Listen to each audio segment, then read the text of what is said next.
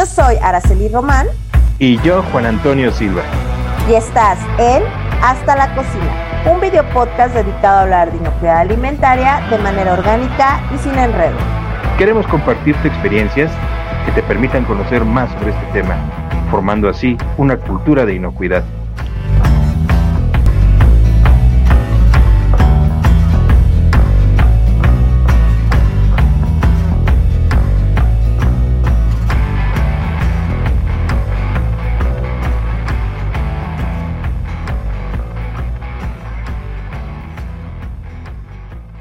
Bienvenido, bienvenido, Luis. Y aprovechando que tú estás aquí, vamos a tocar un tema súper interesante que tiene que ver con GFCI. ¿Qué es GFCI? Eh, cómo se come esto, ¿no? A veces creo que todos los que estamos involucrados en este medio o en la producción de alimentos pareciera que hablamos en clave entre GFCI, SQF, FCC, BRC, o sea, tenemos ahí una serie de vocabulario o, PCC o LCC o un vocabulario medio extraño en el cual a veces al exterior es difícil que nos comprendan. Pero las empresas que se van incluyendo, a las empresas pequeñitas que quieren ir creciendo, muchas veces empiezan a tener este tipo de requerimientos por parte de sus compradores. Y me ha tocado mucho este tema de que reciben un correo en el cual eh, empiezan a pedir, necesito que te certifiques con un esquema GPCI, necesito que tengas algún esquema o implementación de algún esquema con GPCI. Y es cuando a veces las empresas más pequeñas empiezan a tronarse los dedos porque de primera instancia a veces ni siquiera entienden qué es lo que les están solicitando, ¿no? Entonces, Luis, Claro que vamos a, aprovechar todo tu conocimiento y lo primero que me gustaría con, lo que pudiéramos arrancar es, ¿quién es GFCI? ¿Qué, qué, por qué está en el mercado o en la industria de alimentos? ¿Qué, qué representa GFCI al día de hoy en la industria de alimentos? Bueno, Araceli, eh, Antonio, muchísimas gracias por la oportunidad de platicar con ustedes y con su audiencia el día de hoy. Eh, y bueno, pensando que este video va a quedar eh, quizás alojado en alguna plataforma de comunicación para que pueda ser posteriormente consultado por otras personas, pues también en el, a los, a los que nos visualicen en el futuro, pues también les mando un saludo. como este, cápsula de tiempo, ¿no? Sí, ándale, así como Exactamente. Matrix, de Inocuidad Reloaded. ¿Eh? Em, segundo, bueno, sí, ¿verdad? Bueno, segundo, la verdad es que yo no soy vocero de GFCI. Punto número uno. Punto número dos. Eh, sin embargo, pues yo creo que tuve la oportunidad que unos cuantos mexicanos tuvimos de estar ahí cuando, cuando GFCI empezó sus procesos eh, formativos, cuando hicieron una gran convocatoria a nivel mundial eh, y ver los primeros pasos y los primeros éxitos de, de GFCI, ¿no? Y, creo que pues puedo hablar de mi experiencia, puedo hablar de, de esa parte histórica, ¿no? Histriónica, de repente, porque pues seguramente como todos eh, en nuestra audiencia seguramente se estarán preguntando, bueno, ¿qué carambas quiere decir GFSI para empezar? ¿no? Y GFSI son las siglas de una iniciativa global, Iniciativa Global de Inocuidad de Alimentos o Iniciativa Global de Seguridad Alimentaria. ¿De qué depende la traducción? Del país en donde estés colocado. ¿no? Algunos países como España, inclusive Colombia, les gusta más la traducción de seguridad alimentaria por, eh, por inocuidad alimentaria. En México y Centroamérica, pues nos vamos más por el tema de, de, la inocuidad. Entonces, eh, independientemente de eso, eh, lo importante es que sepan que este organismo, que es realmente una, una organización, eh, conformada por los grandes compradores de alimentos, y por grandes compradores me refiero a cadenas de supermercados y fabricantes globales, pues es, es el grupo que una gloriosa mañana de marzo en París del año 2000 decidió reunir esfuerzos para eh, lograr lo que podemos ver hoy 22 años después, ¿no? Una estructura en la cual descansa la confiabilidad y la credibilidad de las certificaciones de inocuidad y calidad alimentaria. Inocuidad, si lo entendemos desde el punto de vista únicamente de la protección de los peligros, ¿no? Pero calidad, pues si lo entendemos también desde la, eh, ¿cómo podríamos llamarle? La estructura general que soporta la integridad de la cadena alimentaria, ¿no? No necesariamente la calidad organoléptica o la, la calidad físico-química. La calidad es en el producto, sino de la, la calidad nutrimental, exacto, sino de toda la estructura que soporta ese suministro seguro de, de alimentos. Entonces, eh, entendido desde ese punto, SQF ha sido un jugador importante en esta creación de esta iniciativa, desde pues, prácticamente los primeros seis meses de su creación, allá en el año 2000. Muchos de nuestros, eh, eh, ¿cómo se puede decir? Escuchas o, iba a decir videntes, pero luego después espectadores. Esta palabra es seguidores. seguidores, espectadores. Eh, pues a lo mejor no tiene ni siquiera 22 años, ¿no? Como los tiene Iba a decir, caramba, resulta que FSI es más grande que yo. Pues sí, em, y la verdad es que eh, hoy yo creo que podemos atestiguar que esta Global Food Safety Initiative, que es su nombre en inglés, pues ha tenido un impacto eh, brutal en la manera en cómo se comercializan alimentos a nivel global. Y cuando hablo a nivel global, no solamente estoy hablando del comercio internacional de los alimentos, sino también el comercio interno, el comercio doméstico. Hoy, eh, el abastecimiento interno, por ejemplo, en países como México, Guatemala, Costa Rica, está basado en esquemas GFSI. Eh, la integración de proveedores a programas de proveeduría local, regional o nacional está basado en esquemas GFSI y esa es la trascendencia y la importancia de este, de este grupo, ¿no? Y, y por supuesto, al estar detrás de GFSI, pues los que compran alimentos, eh, los que compran materias primas, los que compran insumos, los que compran material de empaque a nivel global, bueno, pues, pues lo tienes que hacer. O sea, es un, es un sí o sí, no es ¿Quieres, ¿Quieres vender? Le tienes que entrar. Efectivamente, ¿no? No hay opción. Quizás la única opción que tienes es elegir el modelo o el esquema o la certificación que más se adecue ¿eh? a tus necesidades. ¿eh? A veces, a veces no se da pauta a que elijan el esquema, ¿no? A veces quien te compra es quien decide el esquema en el que debes trabajar. Eh, la gran mayoría, la realidad es que te dan la oportunidad de elegir siempre y cuando sea un esquema reconocido por GFCI, ¿no? Es más, puedes ir hasta los niveles básicos o los primeros pasos para la inocuidad, que son los esquemas Global Markets, ¿no? Muchas veces te dan esa pauta cuando son pymes, eh, empresas más pequeñitas que apenas van iniciando con temas de inocuidad.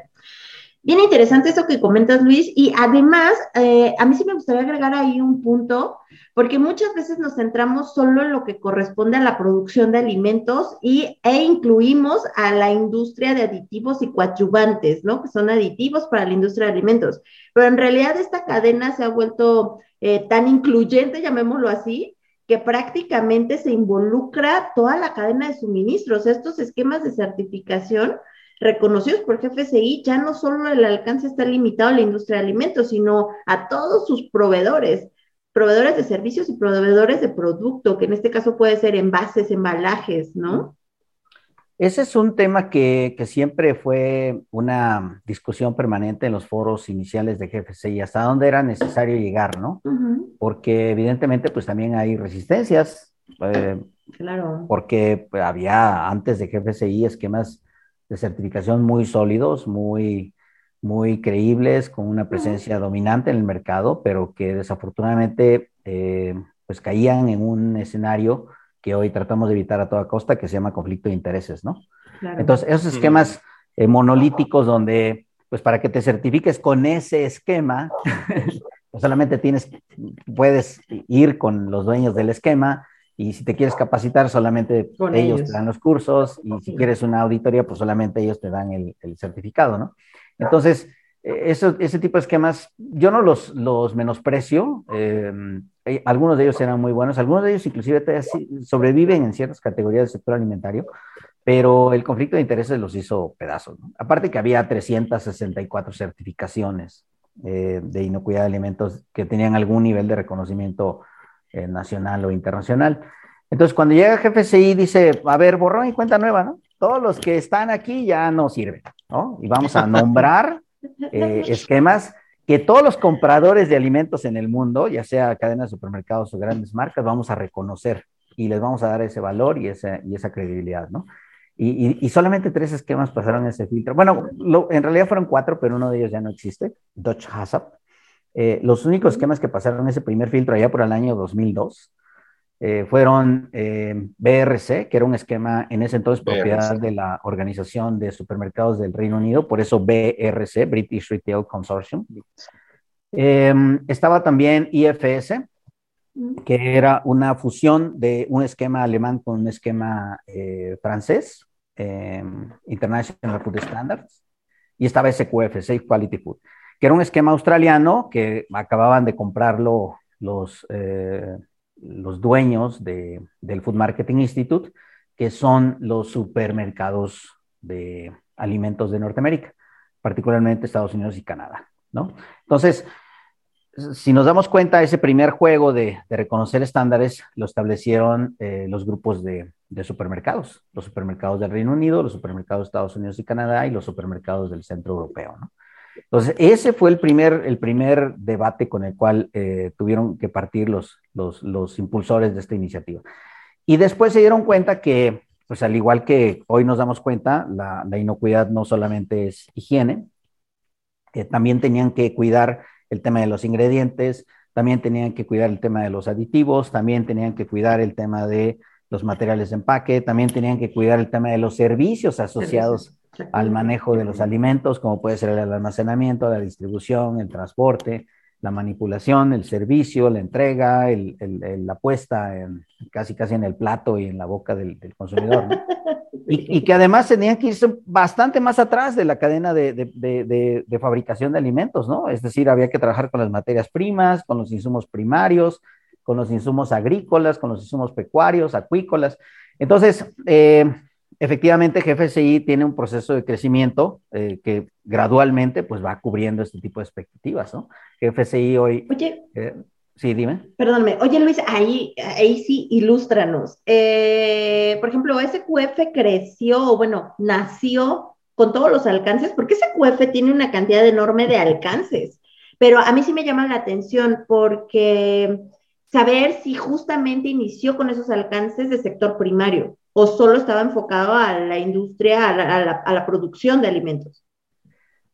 Fíjate que eh, tu pregunta es, es, padrísima porque a mí me tocó vivirla de, primera mano. Em, justamente eh, SQF nace mucho más atrás. Todos los esquemas nacieron con mucho tiempo de anticipación a la creación de GFCI. BRC creo que nace en el 94, SQF nace en el 92. IFS, ya existía el esquema francés y el esquema alemán, pero no se llamaba IFS. El, el sistema Dutch Hazard pues tenía cuando menos 25 años, ¿no? En, el, en, el, en la región de, de, los países nórdicos. Eh, SQF nace con un enfoque hacia la manufactura de los alimentos, con un código, el, código, como siempre se llamaba, el código SQF. Y justamente cuando yo llego a, a, a SQF en el año 2003, 2004, les pregunto, oigan, ¿y qué tienen para el sector primario? Y me dicen, ah, pues mira, es que estamos creando un código SQF para el sector primario. ¡Wow! ¿No? Entonces, en ese entonces éramos los únicos que lo teníamos. Existía el código 1000 y el código 2000. Que después eh, uno de mis competidores lo sumó y creó el código 3000 y lo andaba vendiendo así. ok. No les voy a decir quién, ¿no? no Qué original. Vamos a ocultar, vamos a Qué original, una lumbrera. Vamos a ocultar nombres para proteger a los inocentes. Entonces, eh, durante muchos, durante prácticamente su, su, fundación, ya con la administración a cargo del Food Marketing Institute, la asociación de supermercados, que hoy inclusive se llama diferente, se llama Food Industry Association, eh, empiezan a ofrecer este servicio de, poder tener un esquema integrado al sector primario, ¿no? Entonces, sí, la respuesta es sí, SQF práctico, no, no fue creado originalmente con la visión de cubrir toda la cadena de alimentos, pero sí, cuando ya se lanza formalmente bajo la cobertura de GFCI, es el único esquema que tenía cobertura en el sector primario. Oye, aquí solo me, me, gustaría aclarar un punto antes de seguir caminando, porque, híjole, se vienen muchas preguntas a mi mente. Pero sí me gustaría aclarar, porque creo que de las principales confusiones que existen por parte de los que implementan los esquemas jefes ellos a las empresas, de quienes son los usuarios de los esquemas, siempre existe esa duda como, bueno, y ese SQF, ¿no? Y GFCI, o sea, ¿qué hace GFCI? Porque a veces creen que GFCI es el que certifica, que GFCI es el dueño del esquema, que GFCI es... Em, el esquema el esquema mismo y la realidad es que no, o sea, GFCI es quien marca la pauta, GFCI marca esa columna vertebral por donde tendrían que ir manejándose los, los dueños de esquemas de certificación, ¿no? Para plantearlo de otra manera, si hoy no existiera GFCI, tendríamos 500 certificaciones, ¿no? Sí. Luis Cruz tendría su empresa certificadora que se llamara, no sé, Luis Cruz Certificaciones Confiables, SADCB. Claro. Le ofrecería cursos de certificación para el esquema LC, confiabilidad y seguridad, y, este, y andaría regalando y dando certificados por doquier, ¿no? Ay, no los eh, regales, Luis. sí, porque pues, me, tengo, que hacer promoción y marketing, ¿no? es que mejor esquema que el que te lo regalo y luego dice, ya después te lo cobro cuando me quieras renovar. Entonces, precisamente para acabar con esas eh, iniciativas, unas muy eh, nobles y muy íntegras y otras no tanto, es por eso que GFCI dice, basta, a ver, vamos a poner orden en este, en este tema, ¿no? Y quiénes van a tomar esas decisiones, pues los que compran los alimentos, ¿no? Quienes compran masivamente alimentos a nivel global. Las cadenas de supermercados y las grandes marcas eh, globales, ahí pongan una foto de todas las marcas globales que, se, ustedes se les pueda eh, eh, imaginar y todas las cadenas de supermercados que ustedes puedan imaginar.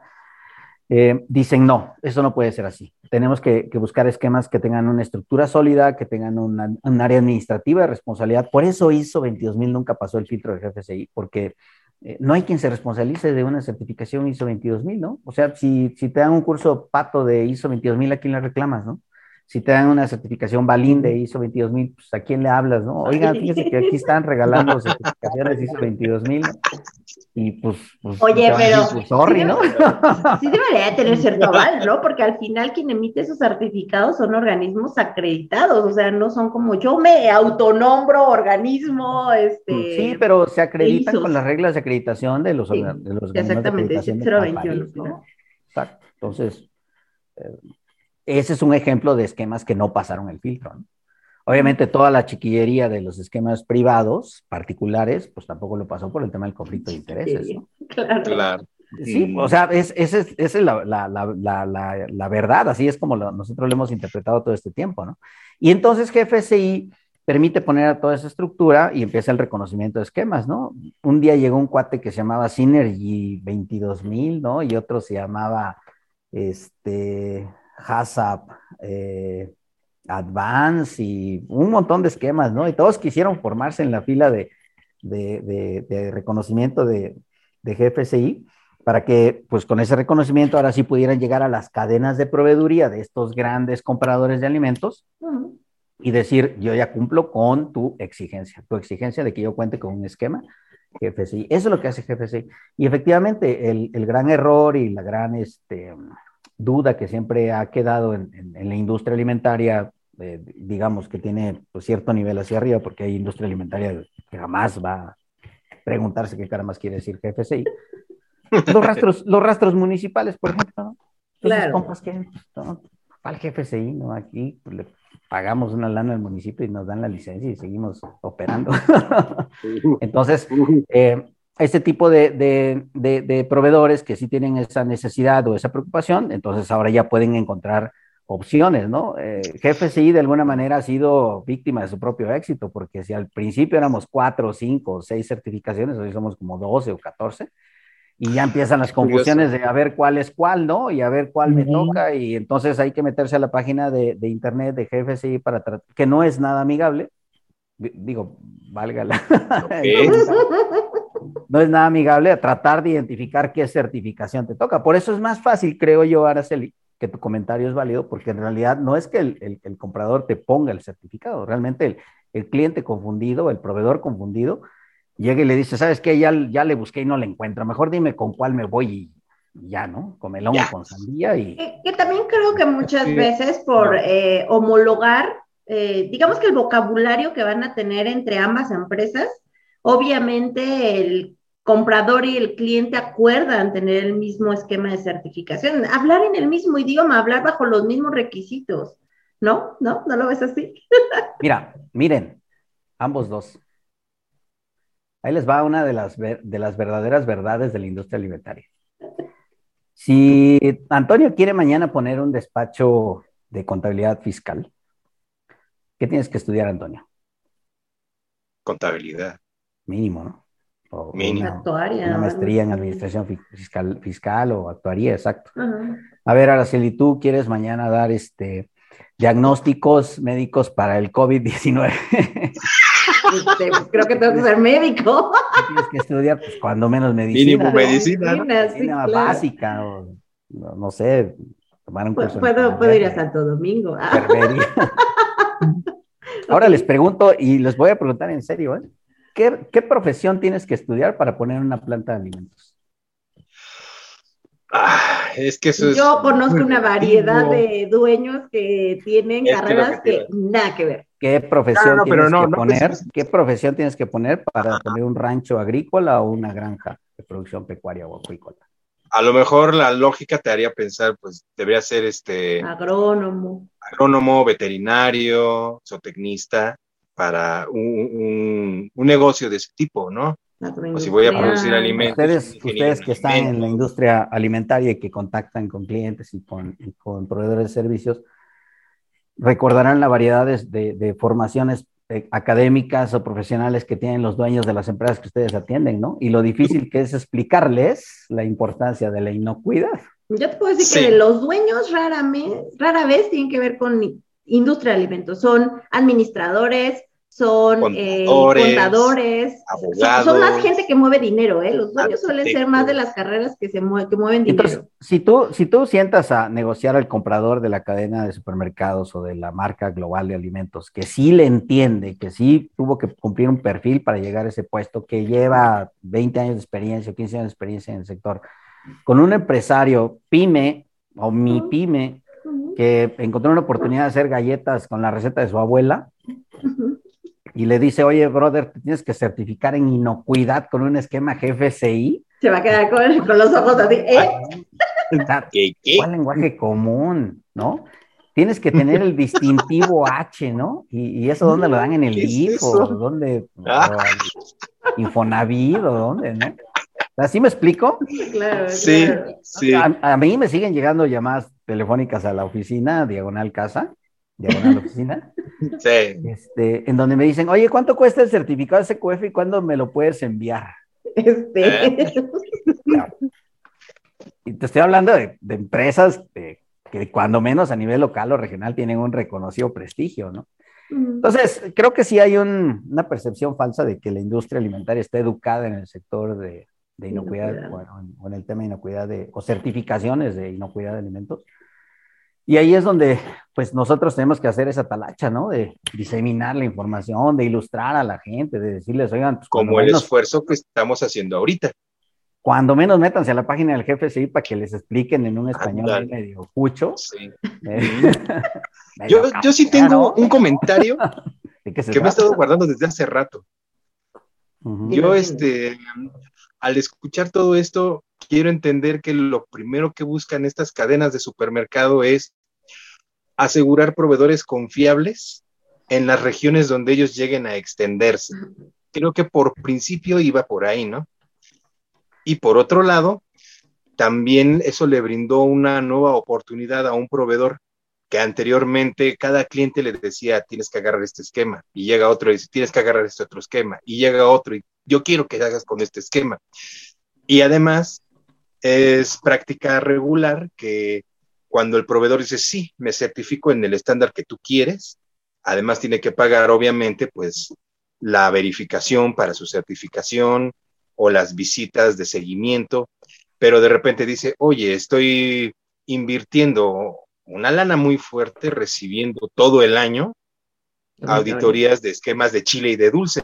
Entonces se supone que esto haría una contracción en el número de estándares en los cuales ellos tendrían que certificarse para poderle vender a tal o a cual cadena. ¿Cierto es así? Eh, sí y no. Ahí te va. En el año 2006 hubo una conferencia de GFCI, me parece que en Budapest, eh, las primeras que hubo, y, me acuerdo mucho de, la, de una consultora muy reconocida en Europa del Este, en, que hablaba acerca de, del futuro de GFCI. Y dijo, el lema de GFCI es una vez certificado, aceptado en todos lados. No es cierto, no es cierto. Y ella dijo bien clarito en esa presentación, eso va a tardar mucho tiempo en que sea una realidad. Y hoy, el día, al día de hoy, podemos ver que hay casos en donde inclusive empresas que tienen certificaciones GFSI eh, tienen que optar por una segunda certificación GFSI porque cierto cliente en particular, que representa el 25% de sus ventas, le está pidiendo que específicamente se certifique con ellos. ¿Sabes dónde he visto eso? En, en, producción, no. Lo he visto mucho en el sector agrícola. Eh, yo te lo podría, yo te podría poner ejemplos en manufactura y, me, y, me, faltarían dedos de los, de los manos y de los pies, ¿no? Porque desafortunadamente sí se da una, un fenómeno que yo le llamo poder de negociación. Sí, y, les voy a contar una anécdota que, que, me pasó hace muchos años, precisamente cuando estábamos lanzando este esquema. Voy a, voy a eh, cambiar los nombres para, para proteger a los inocentes, ¿no? Pero yo fui de la mano de una cadena de supermercados global a una zona de producción agrícola en México, donde se vende un producto que era muy apreciado en el mercado, sigue siendo muy apreciado en el mercado, ¿no? Vale miles de millones de dólares ese negocio y reunieron a los 10 más grandes productores, a los 15 más grandes productores de ese producto. Eh, y entonces el representante de la cadena de supermercados dijo, se tienen que certificar en SQF y, eh, porque es el esquema que hemos elegido y, y, y, ustedes van a tener que ser responsables de trabajar aquí con, con Luis este, para que esa certificación se logre y demuestren su compromiso por la inocuidad y la calidad. Y entonces el, el, presidente de esa organización le dice, oye, este amigo, ¿y quién va a pagar todo eso? Porque pues hay que mm, capacitar a la gente, hay que pues, pintar los, los empacadoras, hay que dar este, formación a los empleados, hay que comprar uniformes, hay que comprar eh, cubrebocas y, y, y, protectores para el cabello. Y luego viene la auditoría, ¿no? ¿Con quién va a hacer la auditoría? Ah, pues hemos contratado este organismo de certificación para cada las auditorías. ¿Y cuánto cuestan las auditorías? No, pues tantos miles de dólares, ¿no? Okay. ¿Y quién va a pagar todo eso? Este, no, pues ustedes, porque ustedes son los beneficiados, le dice el representante de esta cadena de supermercados, ¿no? Al grupo de productores.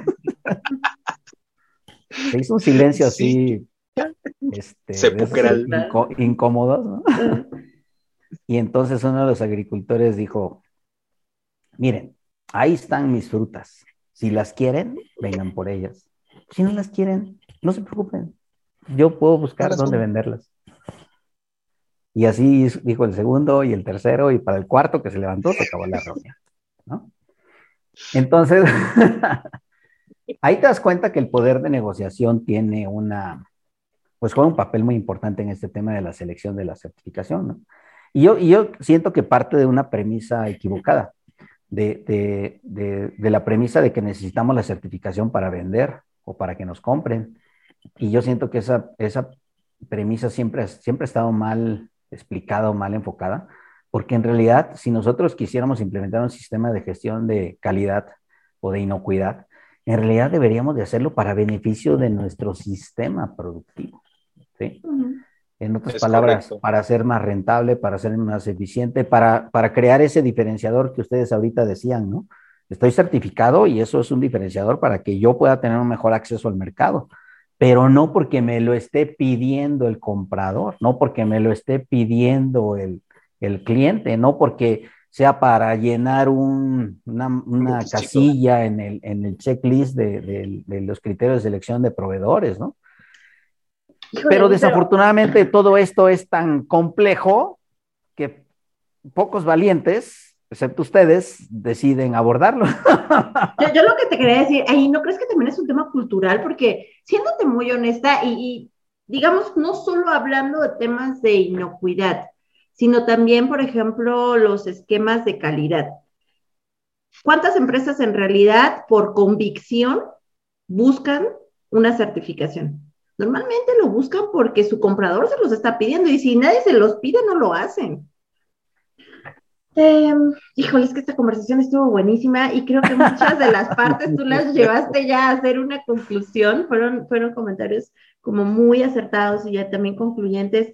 Eh, no sé, eh, a mí me gustaría pasar al tema de conclusiones y me gustaría que como tal pudiéramos cerrar ya esta plática con una idea más concisa híjole, yo sé que el tema es de GFCI, pero siéndote muy honesta, creo que salió una conversación más interesante que hablar solo de quién era GFCI, ¿no? es el hablar en realidad del impacto que tiene la inocuidad, en realidad qué tanto podemos contribuir con ella. Y, híjole, creo que, creo que hay tantos puntos a tocar. Yo lo que te puedo decir de manera muy honesta, y, te lo decía en la última llamada telefónica que tuvimos, es que una llamada anterior a esa a mí me dejaste pensando muchas cosas. Y porque yo tenía una perspectiva de, cómo vender un esquema, de cómo hablarlo con el empresario, de cómo convencer al empresario. Y tú me dejaste ver un mundo completamente diferente, una, una cara de la moneda este, distinta, ¿no? Eh, y creo que hoy me dejas con esa sensación, me voy a quedar como te, como te dejó tu amigo en esa conversación que tuviste y que sigues pensando durante 15 años, creo que yo voy a seguir hoy con, con esa, con, con, ese tema, voy a seguir pensando en todo lo que platicaste el día de hoy, porque siéndote muy honesta, a mí sí me moviste, me moviste varios, varios puntos que yo ya tenía concisos, de decir, sí, claro, inocuidad, cultura de inocuidad, eh, pero tienes razón, no hemos ni siquiera cerrado puntos esenciales con respecto a la alimentación de la población en nuestro país, ¿no? Pero no, lo dije yo, ¿eh? La idea es uh, original y, y, auténtica del doctor Arturo Inda, Inda, Cunningham, al que hay que darle el crédito de haberme sembrado esa, esa, inquietud en la mente y que 15 años después, pues sigo tratando de, de resolver, ¿no? Exactamente. Muy bien. No sé si quieres agregar algo más como conclusión. Bueno, yo creo que, sí, em, evidentemente hay que darnos cuenta que el reto es enorme, ¿no? y, bueno, pues para grandes retos, grandes talentos, yo creo que aquí, se tienen que sumar todos aquellos que tengan algo que hacer eh, en materia de inocuidad de alimentos, ¿no? Gobierno, industria, eh, sector privado, organizaciones, voceros, líderes de opinión. Em, todo el mundo está preocupado por la destrucción de la selva maya, ¿no? Pero nadie se preocupa de los residuos de plaguicidas en, alimentos. Eh, ojalá esto pues tenga eco, ¿no? En, sí, mira, si, si logramos convencer a uno o a dos que, que puedan tomar esta bandera de, de, de, impulsar realmente eh, esquemas de certificación, el que sea, ¿no? Aquí el sol sale para todos y hay opciones, hay opciones de, toda clase. Eh, ese es precisamente uno de los beneficios de GFSI, aunque de repente ha sido víctima de su propio éxito, porque son tantos que de repente ya dices, bueno, ¿y ahora cuál, cuál agarro? ¿no? Bueno, si se tienen que ir por ese QF, pues aunque sea ese QF, agarren, ¿no? Aunque sea, aunque sea. Aunque sea. Si tienen que elegir uno, pues agarren ese QF. Este, pero yo siento también que, que ¿cómo, ¿cómo, expresarlo de una manera un poco más, más, más simple, más sencilla? cualquier esfuerzo que hagas es bueno, ¿no? E, esta premisa eh, no es nueva, ¿eh? No es nueva. Eh, estas preguntas que nos estamos haciendo en este, en este foro y que seguramente generarán más inquietudes con la audiencia, se las hicieron en los países desarrollados hace 40 años, hace 50 años. Eh, evidentemente nosotros somos un país en desarrollo, ¿no? Tercermundista nos decían antes, pero bueno, ya, se escucha muy feo, entonces ahora somos un país en vías de desarrollo. Developing country. entonces, pues también, o sea, en los Estados Unidos, yo no sé si ustedes sepan, saben la historia de cómo se creó el FDA, pero pues la gente se estaba muriendo en la calle por andar comiendo comida contaminada, fabricada en las condiciones más insalubres posibles, ¿no? Vean una película que se llama, este, ay Dios, con Leonardo DiCaprio, de, Pandillas de Nueva York, y vean cómo eran las ah, carnicerías de finales de 1800 en, en Manhattan, ¿no? Entonces, Digo, se parecen a, la carnicería de mi pueblo el día de hoy, pero... A las de aquí. Eso qué, quiere decir? Que si a lo mejor este video llega a alguien de mi pueblo y ese pasado mañana se convierte en el presidente municipal, pues ojalá ponga en orden a los tablajeros del, pueblo, ¿no? Y, y, con eso yo ya cumplí mi, mi tarea, ¿no? Yo con eso ya me doy por bien servido. Con uno que yo convenza de, de, de esta locura que quiere, que quiere decir impulsar esquemas de certificación, pues ya, ya con eso me doy por bien servido, ¿no? Y, yo siento también que hay que reconocer el esfuerzo de los casi eh, mil empresarios que han optado por, por, el esquema de certificación SQF, a quienes les agradezco su confianza y, la, el soporte que nos han dado para ese crecimiento continuo que hemos tenido. A todos los, eh, a los compradores de alimentos que exigen SQF, pues porque, porque de alguna manera también nos ayudan en ese, en ese esfuerzo. Y también a, a, a los otros esquemas de certificación, ¿no? Yo creo que Aquí lo que se haga sirve, lo que se haga ayuda, lo que se haga es, útil, ¿no? Y, en nuestras trincheras, pues ahora sí que Juan Antonio, pues ahí en el food service, ¿no? Síguele pedaleando para que convencer a, las industrias pues de que busquen a proveedores certificados. Araceli, pues tú también en tu trinchera ayudando a empresas a certificarse, ¿no?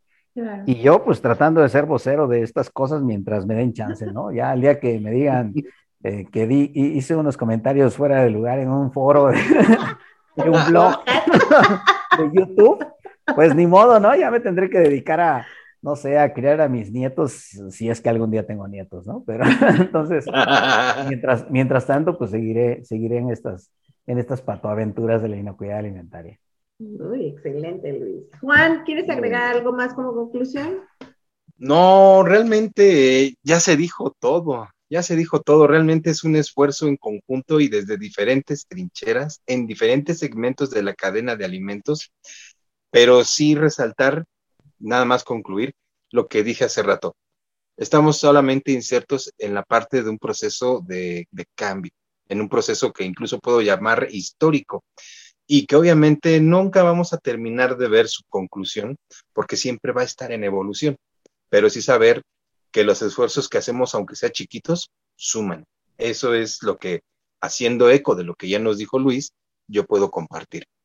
Justamente. Luis, pues no queda más que agradecerte, agradecerte que hayas estado aquí y agradecer que nos hayas compartido esa, esa forma de ser tuya, tan abierta, tan honesto, eh, la verdad es que a mí siempre me han parecido muy agradables las conversaciones contigo. Em, a mí me encantaría que pudieras estar en algún otro programa, claro, si tú quieres, si tu agenda te lo permite, porque sé que también eres un hombre muy ocupado, pero la verdad es que siempre escucharte em, las ideas que tienes, en realidad es que sí dejas pensando a la gente, déjame decirte. ¿no? Eh, y bueno, a todos nuestros eh, escuchas, a nuestra audiencia, pues invitarlos. Recuerden que también estamos en Spotify, también nos pueden escuchar por allá. Si tienen comentarios, si tienen dudas, si tienen algo que agregar a este episodio, déjenlo por favor en los comentarios. En la caja de descripción del programa van a quedar justamente nuestras redes sociales, el correo electrónico donde se pueden contactar con nosotros y vamos a dejar los datos también de Luis Cruz para que también lo puedan seguir en sus redes sociales y se puedan acercar a él si es que tienen dudas. Es muy interesante hablar con él. Em, y bueno, eh, denle like, suscríbanse y compartan el episodio. Muchas gracias por haber estado con nosotros. Hasta luego. Muchas gracias. Hasta luego, Luis. Hasta luego, Hasta luego